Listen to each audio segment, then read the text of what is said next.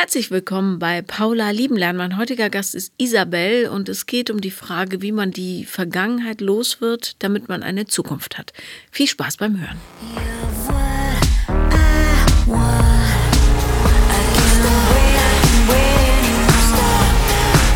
Herzlich willkommen, liebe Isabel. Hallo Paula. Hallo. Auf welchem Event warst du bei mir? Hier in, äh, in Babylon?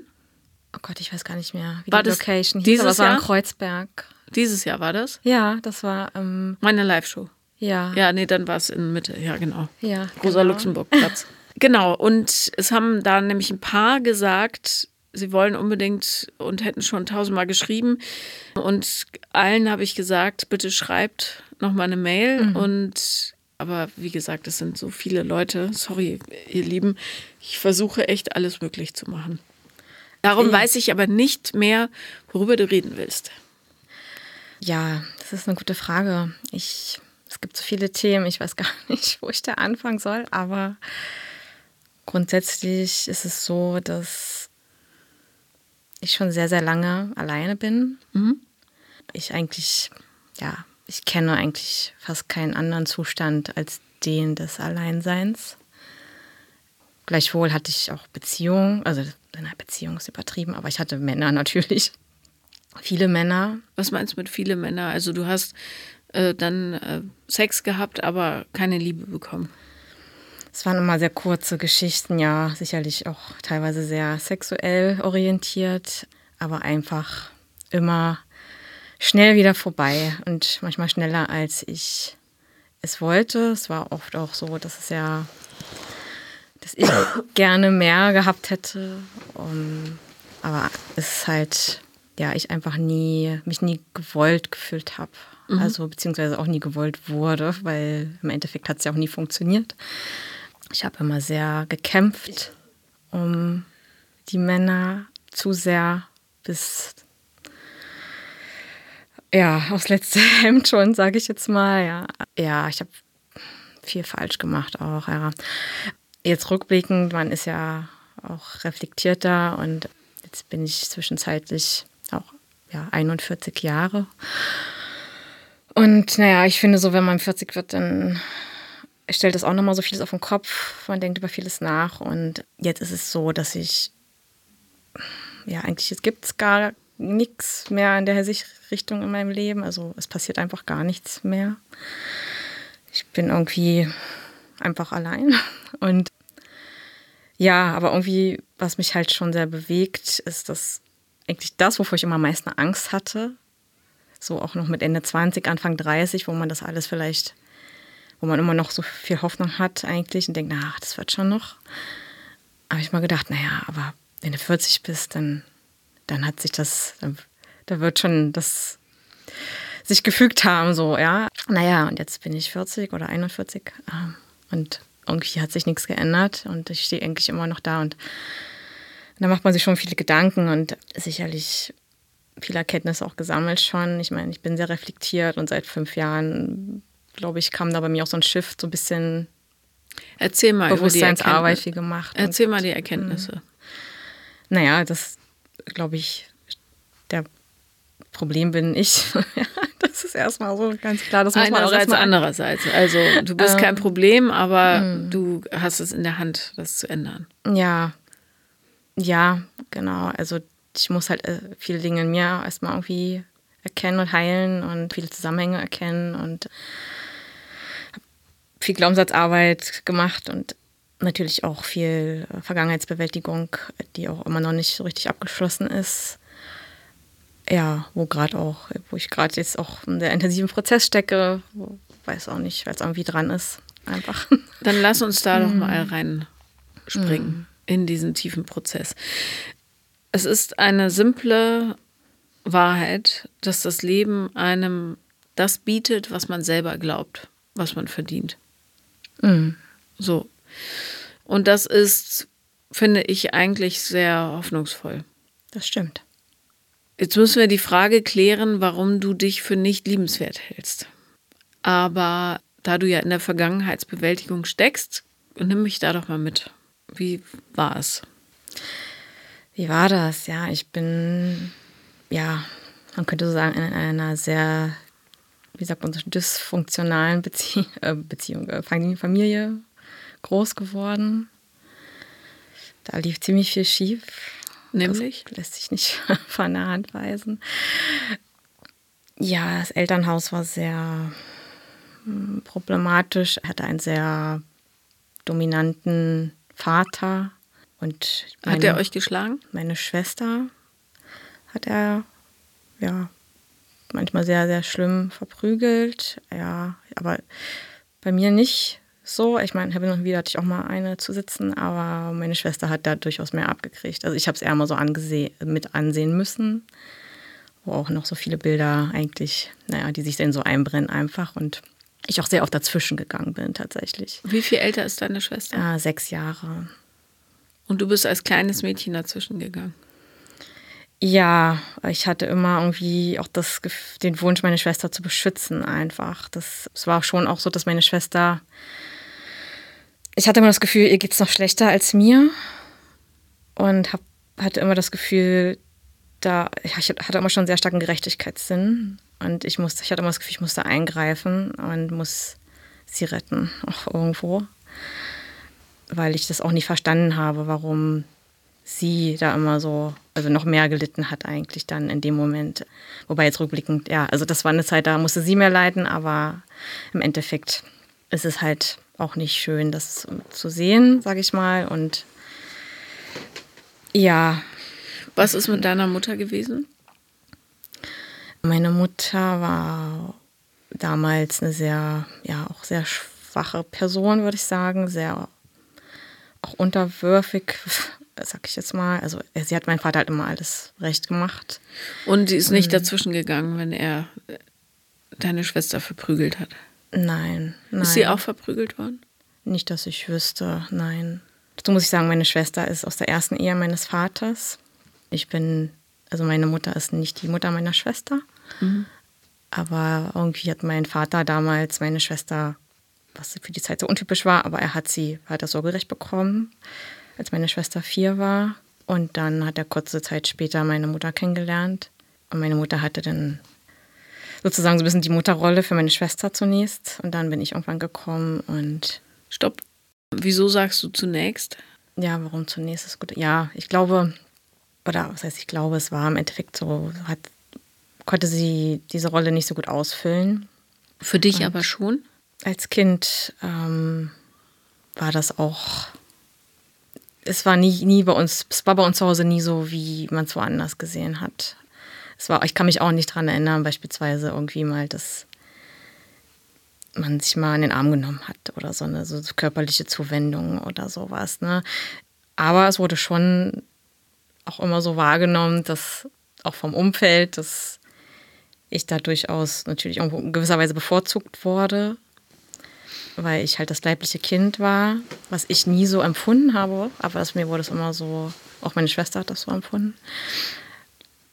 Da war immer eine große Diskrepanz, weil ich wollte das, ich wollte nie, dass es, ich habe das Glück, meine Schwester immer über, über meins gestellt. Ich wollte nie, dass es mir besser geht als sie. Und, ähm, naja, weil du wahrscheinlich sehr wohl gespürt hast, dass es eine Ungerechtigkeit gab.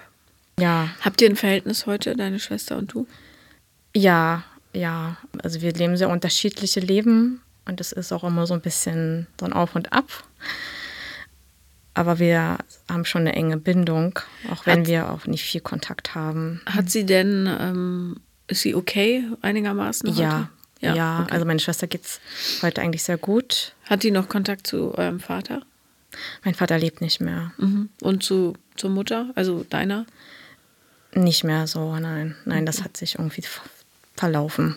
So. Mhm. Aber so, meine Schwester hat, ich sag mal in dem Sinne so die Kurve gekriegt, weil sie hat auch zu einem sehr frühen Zeitpunkt ihren jetzt, heutigen Mann kennengelernt, der sie immer so, so aufgefangen hat. Also ich glaube, sie war 16, als sie ihn getroffen hat. Und sie sind heute immer noch zusammen und haben sich ein Leben aufgebaut. Und, und ich glaube, das hat sie immer sehr getragen und, und auch aufgefangen. Und dadurch war sie immer in so einem, ja, war sie dann irgendwann, als sie dann 18 war, ja, dann hat sie, ist sie ihre eigenen Wege gegangen und dann hat sie irgendwie das, ja, hat sie eigentlich das Beste draus gemacht und hat sich eigentlich ganz gut gefügt für sie, sag ich mal. Ist Mutter geworden sehr früh und haben heute ein Haus, also alles, was man so lebt, auch immer noch da in der Gegend.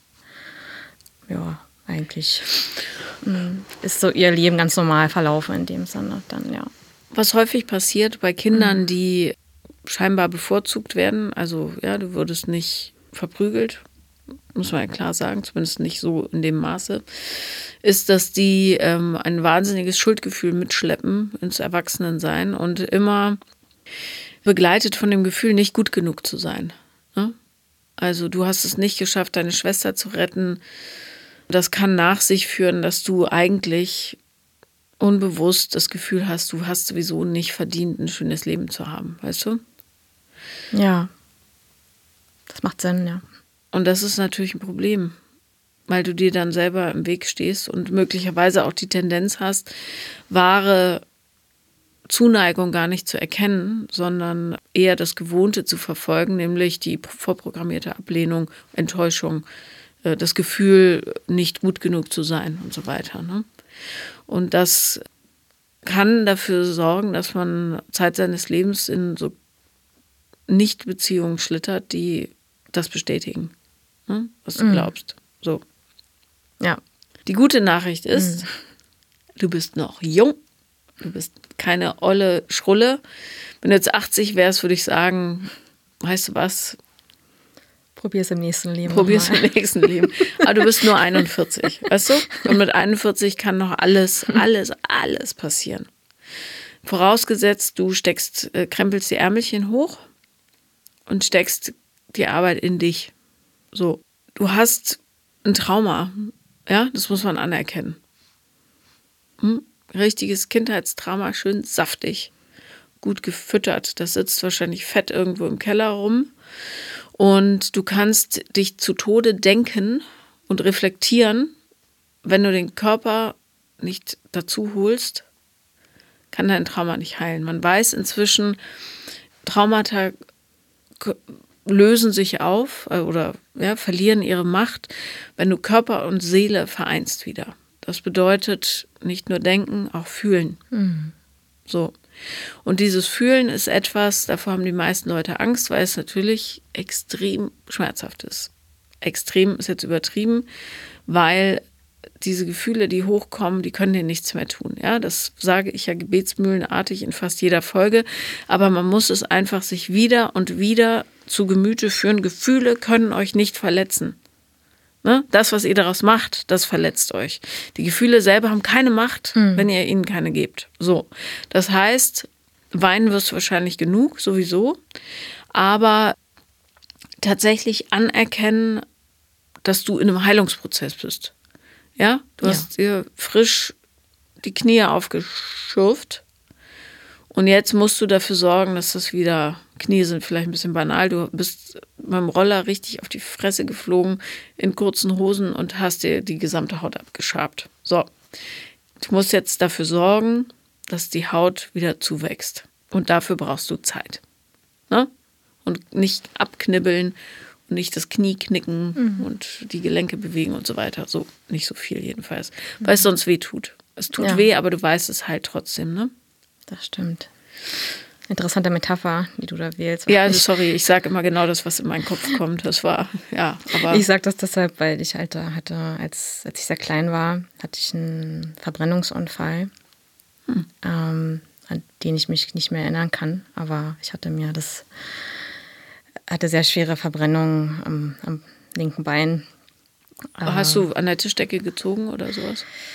Ich weiß nicht mehr. Ehrlich gesagt, das war auch, eine, auch etwas, was mich gerade so ein bisschen wurmt, dass ich mich daran nicht mehr so erinnern kann. Ich war mit meinem Vater alleine. Äh, der hat auf mich aufgepasst. Ich war noch im Kindergarten, ähm, aber wir waren irgendwie allein zu Hause und, ähm, und ich weiß, dass dann ist es da irgendwie zu einem Unfall gekommen. Aber er hat dich nicht bewusst verbrüht. Ich hoffe nicht. Wäre ich, das möglich? Das ist halt eine Frage, die ich nicht beantworten kann, weil das ist etwas, das jetzt auch so ein bisschen hochkam bei mir und ich, weil ich das nicht mehr, weil ich diese, mir fehlt die Erinnerung an diesen Unfallhergang. Ich weiß nur noch, wie es danach war, also an den Schmerz erinnere ich mich dann. Und ich habe noch Erinnerung, was dann nach dem Unfall passiert ist, aber ich erinnere mich nicht mehr an das, was davor passiert ist.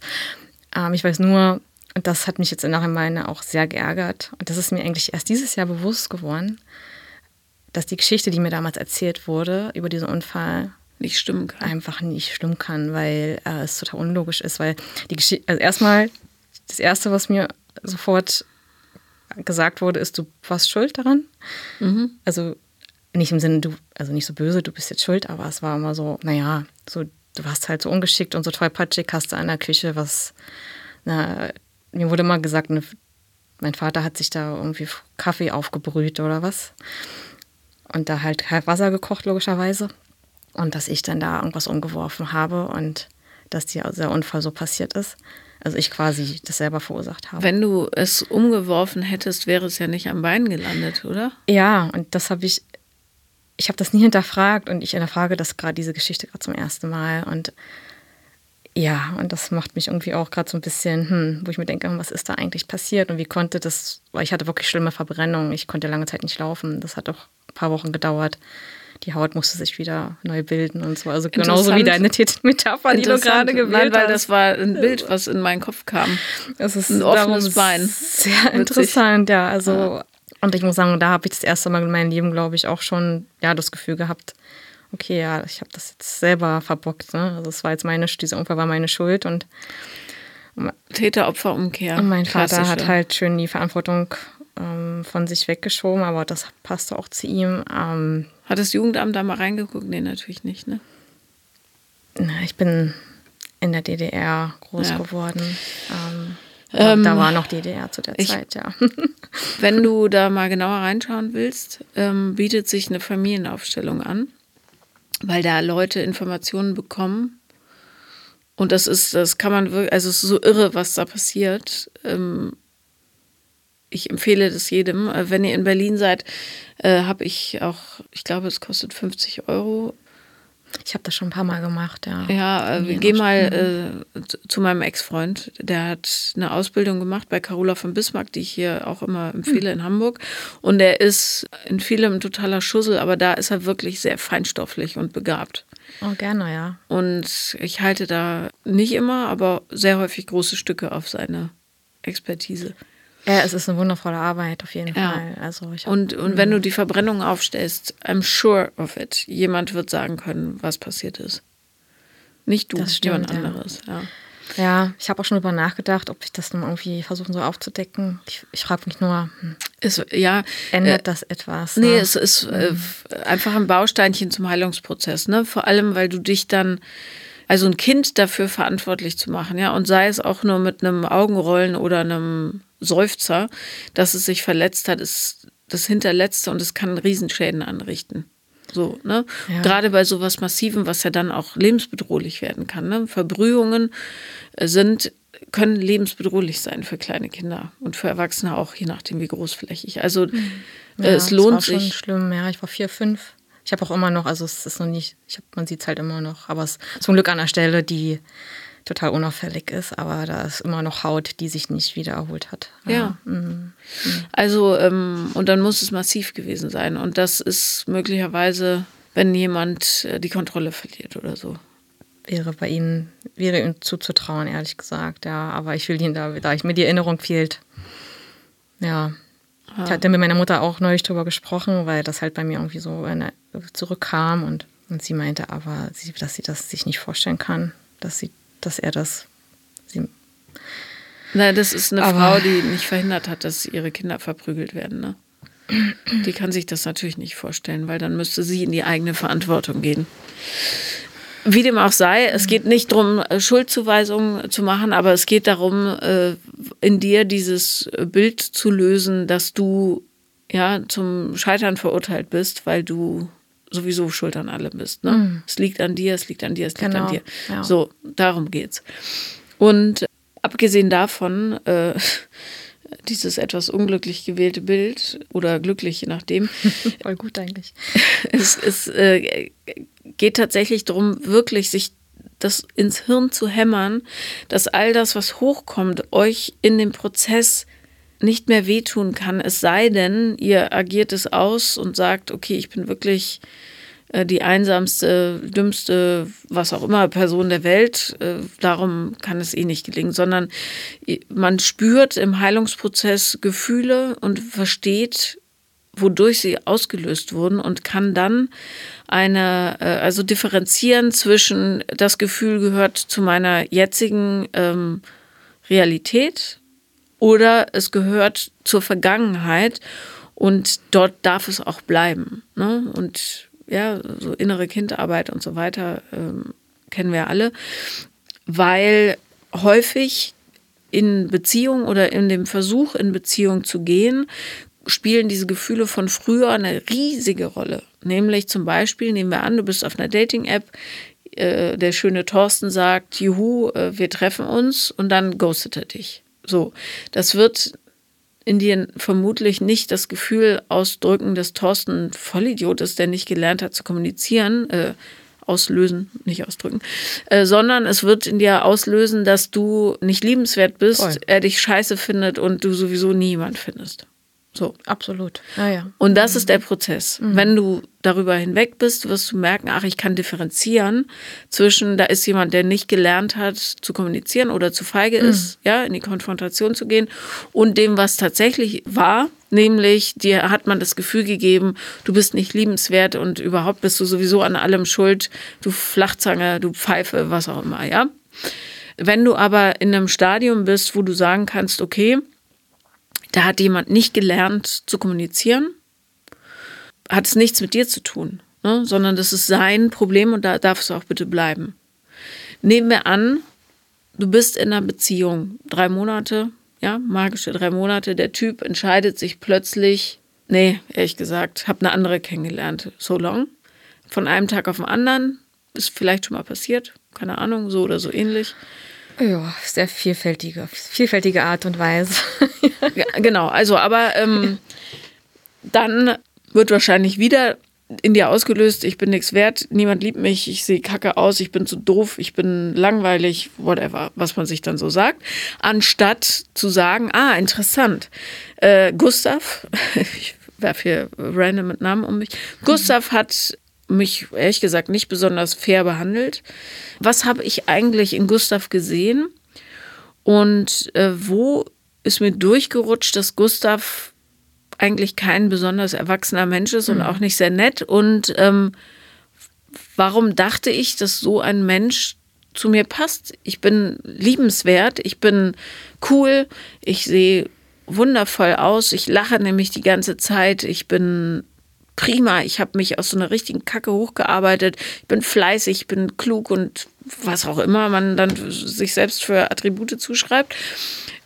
Auch dann bist du in der Lage zu differenzieren zwischen seiner Handlung und deinem Selbst, das nämlich unberührt davon sein muss, wie er sich benimmt, weil es seine Ungerechtigkeit ist. Das Einzige, was du dich dann eben immer fragen musst, ist, wo kann ich noch lernen, Menschen herauszuschauen, ja, die es gut mit mir meinen. Ja, das und das ist natürlich super schwierig, weil du immer noch glaubst, du hast es sowieso nicht verdient. Einmal das und ähm, ja, mir fehlt einfach komplett das Vertrauen auch. Ja. Also muss mhm. sagen, mein Vater hat auch komplett mein Vertrauen gebrochen. Eigentlich hat also viele schlimme Sachen noch angetan in meinem Leben, also auch auf Vertrauensbasis. Mhm. Geld geklaut, dich angelogen. Ja, eigentlich schlimmer noch, eigentlich. Also er hat viele Grenzen überschritten, einfach, ja. Hat, also meine Schwester und ich, wir haben sehr unter ihn gelitten, einfach auch finanziell. Äh, hat er uns sehr benutzt, ähm, aber er hat auch einfach mich emotional erpresst als Kind als meine Eltern sich, die haben sich ja dann irgendwann getrennt. Mein Vater ist ja auch viel fremd gegangen und irgendwann wollte er meine Mutter nicht mehr und dann musste, mussten wir ausziehen und, ähm, und dann bin ich mit meiner Mutter ausgezogen und, und dann wollte er, dass ich zurückkomme zu ihm. Aber ihm ging es nicht um mich, ihm ging es nur darum, dass er das Kindergeld dann kriegt. Kein, meine Mutter nicht zahlen musste und dann hat mich halt wirklich mit allen Mitteln die er hatte, erpresst. Und bist du dann zu ihm gegangen? Ja. Ich habe meine Mutter, die mich eigentlich sehr brauchte, auch weil sie war am, sie hatte, das war auch noch die nächste Sache, sie Meine Mutter war ja auch, auch in der Ehe meines Vaters, er hat sie total unselbstständig gemacht.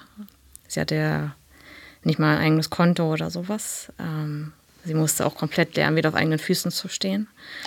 Ähm, äh, nach, äh, let me stop you right there. Ja. Äh, deine Mutter, ein Kind braucht seine Mutter. Eine Mutter darf nicht das Kind brauchen. Dann bist du mit ihr auf der Elternebene oder Erwachsenenebene. War so, ja, ja, ja. auf jeden Fall. Und das, mhm. ja, wie alt warst du bei der Trennung? 15, 16. Mhm. Ja, Erwachsene sind verantwortlich für sich selbst. Kinder sind Kinder. Mhm, ja. So, stimmt. aber natürlich hast du jetzt auch noch Schamgefühl zusätzlich on top plus ein schlechtes Gewissen. Also das, das war super schlimm, ja. Also ich hatte das Gefühl, ich musste, ich musste meinen alten Stich lassen. Mhm. Und das war eine sehr, sehr schlimme Erfahrung, weil ich, das habe ich auch lange mit mir rumgetragen, weil ich das Gefühl hatte, ich lasse sie da zurück und ja, aber ich konnte nicht anders, weil ja, er hat quasi, sag ich mal, damit gedroht. Also er meinte, wenn ich das nicht zurückkomme, dann brauche ich mich halt nicht mehr blicken lassen. Und ähm, Liebesentzug. Genau, und er hat das nicht nur auf sich bezogen, sondern auch halt auf, also dort, wo mein Vater gelebt hat, in dem Ort. Dort lebten, er lebte mit meinen Großeltern zusammen, auch meine Schwester lebt dort ein Dorf weiter. Also er hat das so quasi auf diese ganze Sippe, sag ich mal, bezogen, mit der er, also wenn du das jetzt nicht machst, also dann will, dich, will mit dir hier keiner mehr was zu tun haben. Ne? Also so ein schäbiger Mensch. So in die Richtung ging das halt. Ne? So, also dann. Pfui. Ja, und das war halt so, naja, was sollte ich machen? Ich wollte meinen Vater nicht verlieren, trotz allem, den ich, er war eh nie präsent, aber irgendwie ist er der Vater, man hat ja irgendwie trotzdem eine Bindung und vor allem wollte ich auch nicht meine Schwester, meine Großeltern, also das war so, da war zu viel Gefahr, dass es ja. Und genauso kannst du es aber auch stehen lassen, ja. Mm. Was solltest du machen? Ist alles okay, mm. ja? Und du bist, äh, du bist ein Kind gewesen, du bist nicht verantwortlich, okay? Ja, ja. Und du kannst natürlich, äh, hast du vielleicht auch schon deiner Mutter sagen, ey, ich, es war furchtbar für mich. Ja, ja, wir haben da sehr oft, also ich kann da mit ihr mittlerweile, Gott sei Dank, ja. sehr gut drüber sprechen. Ja, und aber ja. du bist, äh, achte da auch drauf, dass du nicht wieder in der Ebene verrutscht. Mhm. Ne? Du warst ein Kind, du hattest keine Wahl. Wenn dich jemand so massiv erpresst, ja, was sollst du machen? Du kannst nicht abschätzen, ob man dann die Schwester auch noch alleine treffen kann und die Großeltern und wie, was einen Menschen wertvoll macht überhaupt. Dein Vater hat sich natürlich auf allen Ebenen disqualifiziert, ja. Voll. Also, absolut. Mhm. Ähm, aber die Welt besteht nicht nur aus Menschen, ne, die sind wie dein Vater. Und das zu erfahren lohnt sich total. Du hast jetzt vermutlich relativ viele Leute getroffen, die so sehr ihm nicht so unähnlich sind, also unzuverlässig. Kann man so sagen, ja. Ja, und ja. ich bin da, ich glaube ganz fest daran, dass das Leben einem die Lektionen spiegelt. Ne? Wenn du Leute triffst, wie die so sind, wie jemand, von dem du dich maximal distanzieren musst, ist da die Arbeit. Da liegt die Arbeit, ne? Unter anderem. Also du musst wissen, dass die Wahrheit eine andere ist. Mm. Ja, da bin ich gerade dabei, ja. Zu erkennen, dass das nicht. Ja, ich meine, so hat man es kennengelernt ja, als Kind. Das war so, so funktionierte das irgendwie. Und ähm, aber dass das eigentlich nicht, dass das Leben so eigentlich nicht funktioniert ähm, oder nicht so funktionieren sollte. Na, ähm, vor allen Dingen musst du es aber auch spüren im Körper. Mm, ne? Nicht ja. nur, weil, wie gesagt, das war bei deinen Vorgängerinnen heute auch so, ganz viel im Kopf, aber ihr müsst den Leib dazu nehmen. Und äh, das bedeutet für dich meiner Meinung nach Freude empfinden lernen. Ja, das ist ein großes Thema tatsächlich für mich. Ja, das ist so, so schwer. Ja. Und ähm, die Freuden des Lebens sind ganz simpel. Singen, tanzen, mit Freunden essen. Das ist das heilige Dreigestirn der Freude. Stimmt. So. Ja. Und das sind alles Ziele oder ja, Pfeiler, die man mit minimalem finanziellen Aufwand erreicht. Braucht man nicht viel Geld für. Singen, suchst dir irgendeinen Chor, kostet meistens nichts, gar nichts. Laut singen, egal ob du schief singst oder gerade, völlig wurscht. Es gibt mhm. genug Chöre, wo du einfach mitsingen kannst.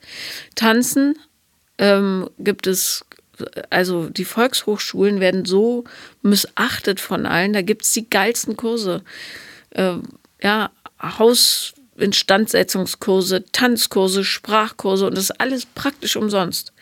Such dir Kurse, wo dein Körper richtig durchgeschüttelt wird. Mhm. Boxen, tanzen, lieber tanzen noch. Boxen ist zu rigide, aber Boxen auch vielleicht, um die Wut mal loszuwerden. Nur ein bisschen und dann tanzt du nur noch. Äh, und irgendwas, wo du nicht auf Leistung gehst, dass du die beste Hip-Hop-Tänzerin der Welt mhm. wirst, sondern wo du, was macht dir maximal Spaß? Freude. Ja. Was ist es? Ist es Zumba? Ist es Standard? Ist es, äh, keine Ahnung, Steppen? Was auch immer. Mach das. Und zwar immer, und das muss du dir bei jeder Tätigkeit, die du ausführst, ab heute so sein, was ist an Maximum für mich da drin? Und wenn es ein bestimmtes Niveau unterschreitet, dann ist es nicht gut genug. Es muss Bam! Ja? Ganz oben. Und du bist nicht das Problem.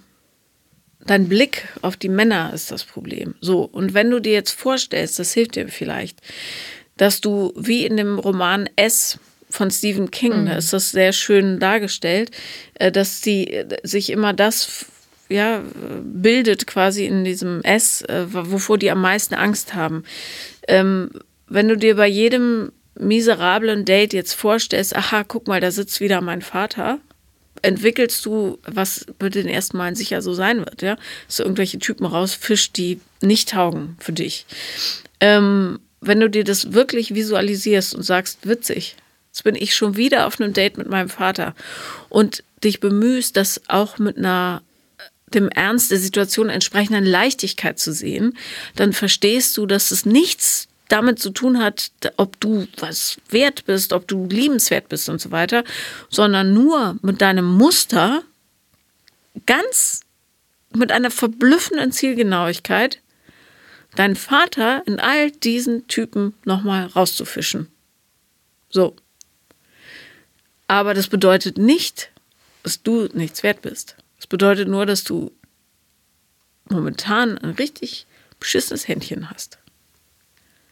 Was dir was beibringen soll, das beschissene Händchen. Ne?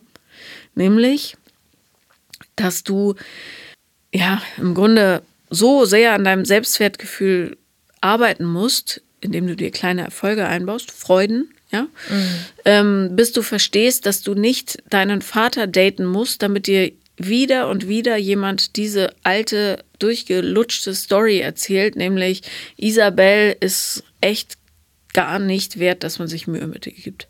Mm. Ja. Und äh, du wirst sicher äh,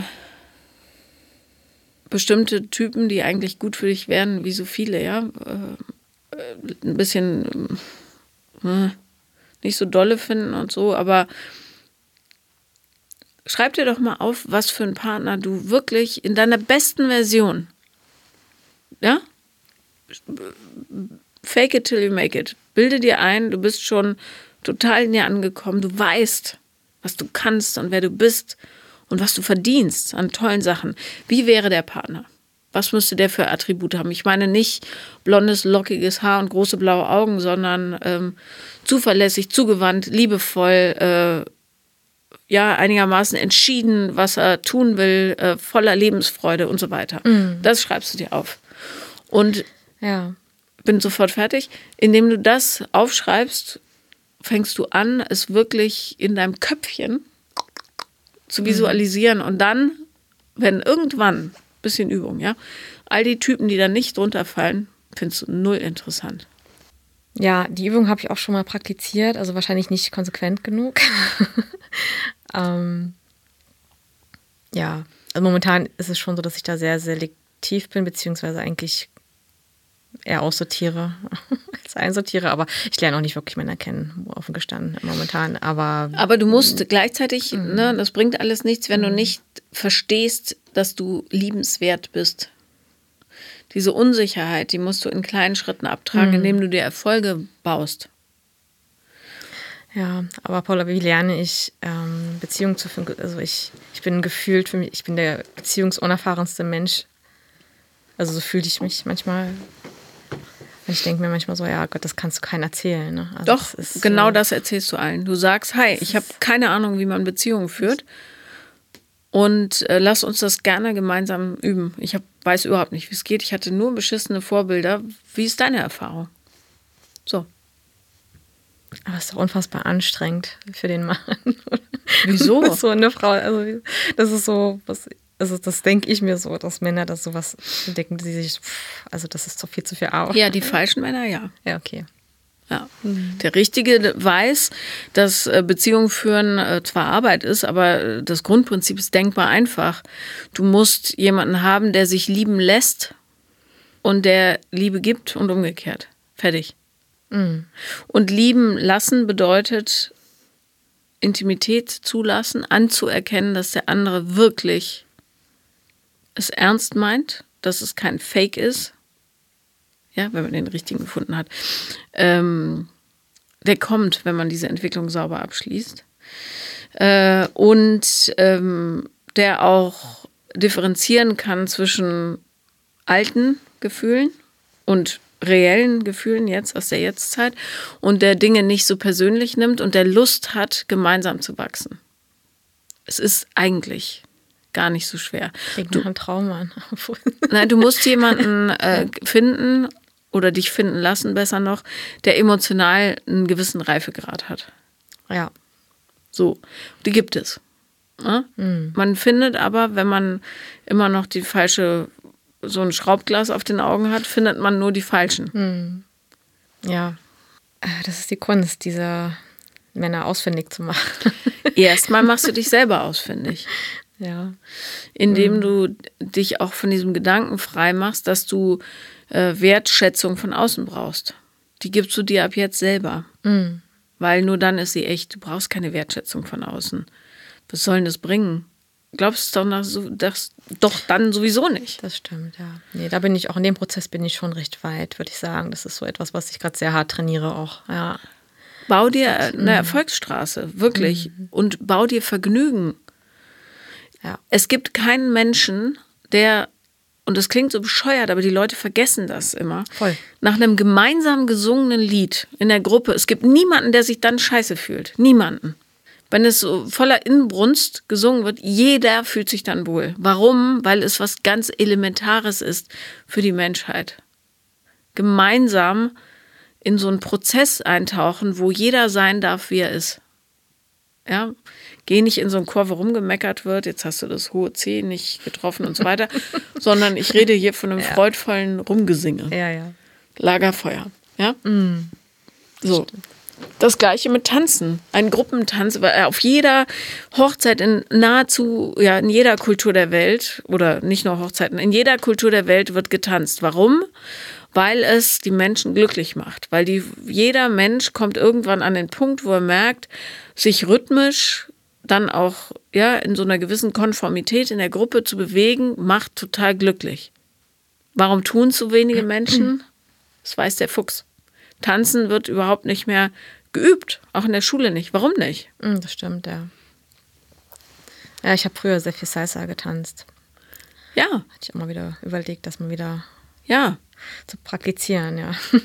ja. Oder ähm, auch Gruppentänze oder keine Ahnung, Bollywood-Tänze, irgendwas, was, wo du hinterher so mit einem fetten Lächeln im Herzen wieder rauskommst. Ja. Dinge, die dich herausfordern, kleine Erfolge einbauen, wo du merkst, ach guck an, ich kann das. Ja. Ich kann das.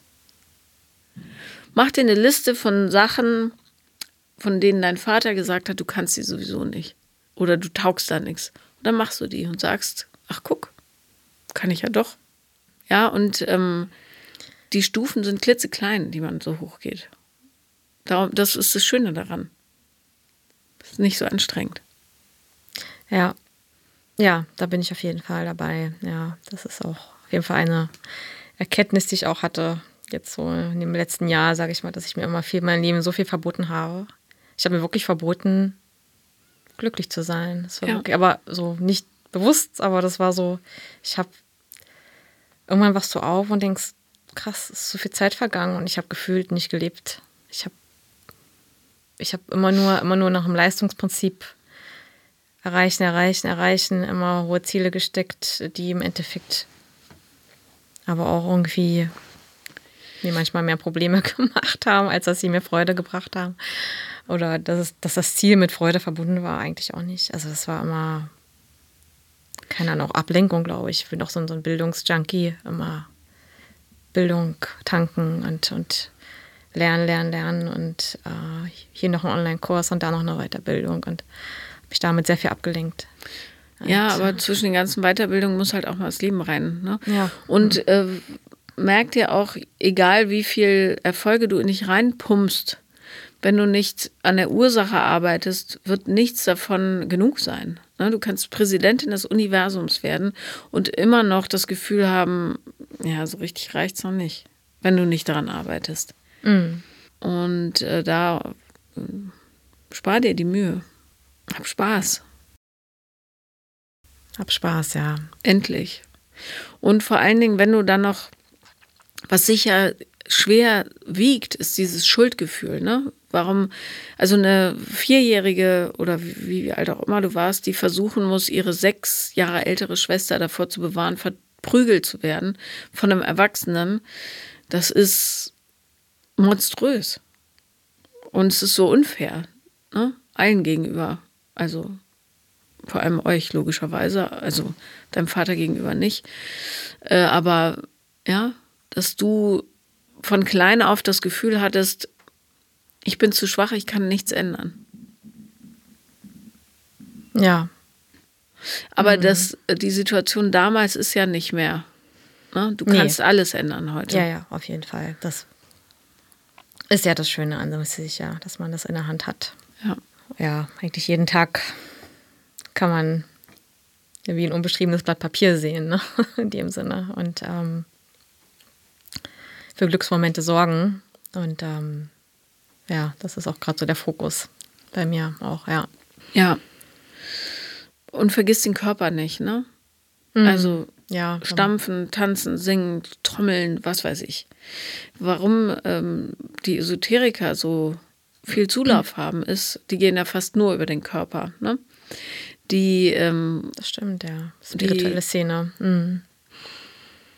Die vergessen aber manchmal ähm, ja so das Elementare des Intellekts.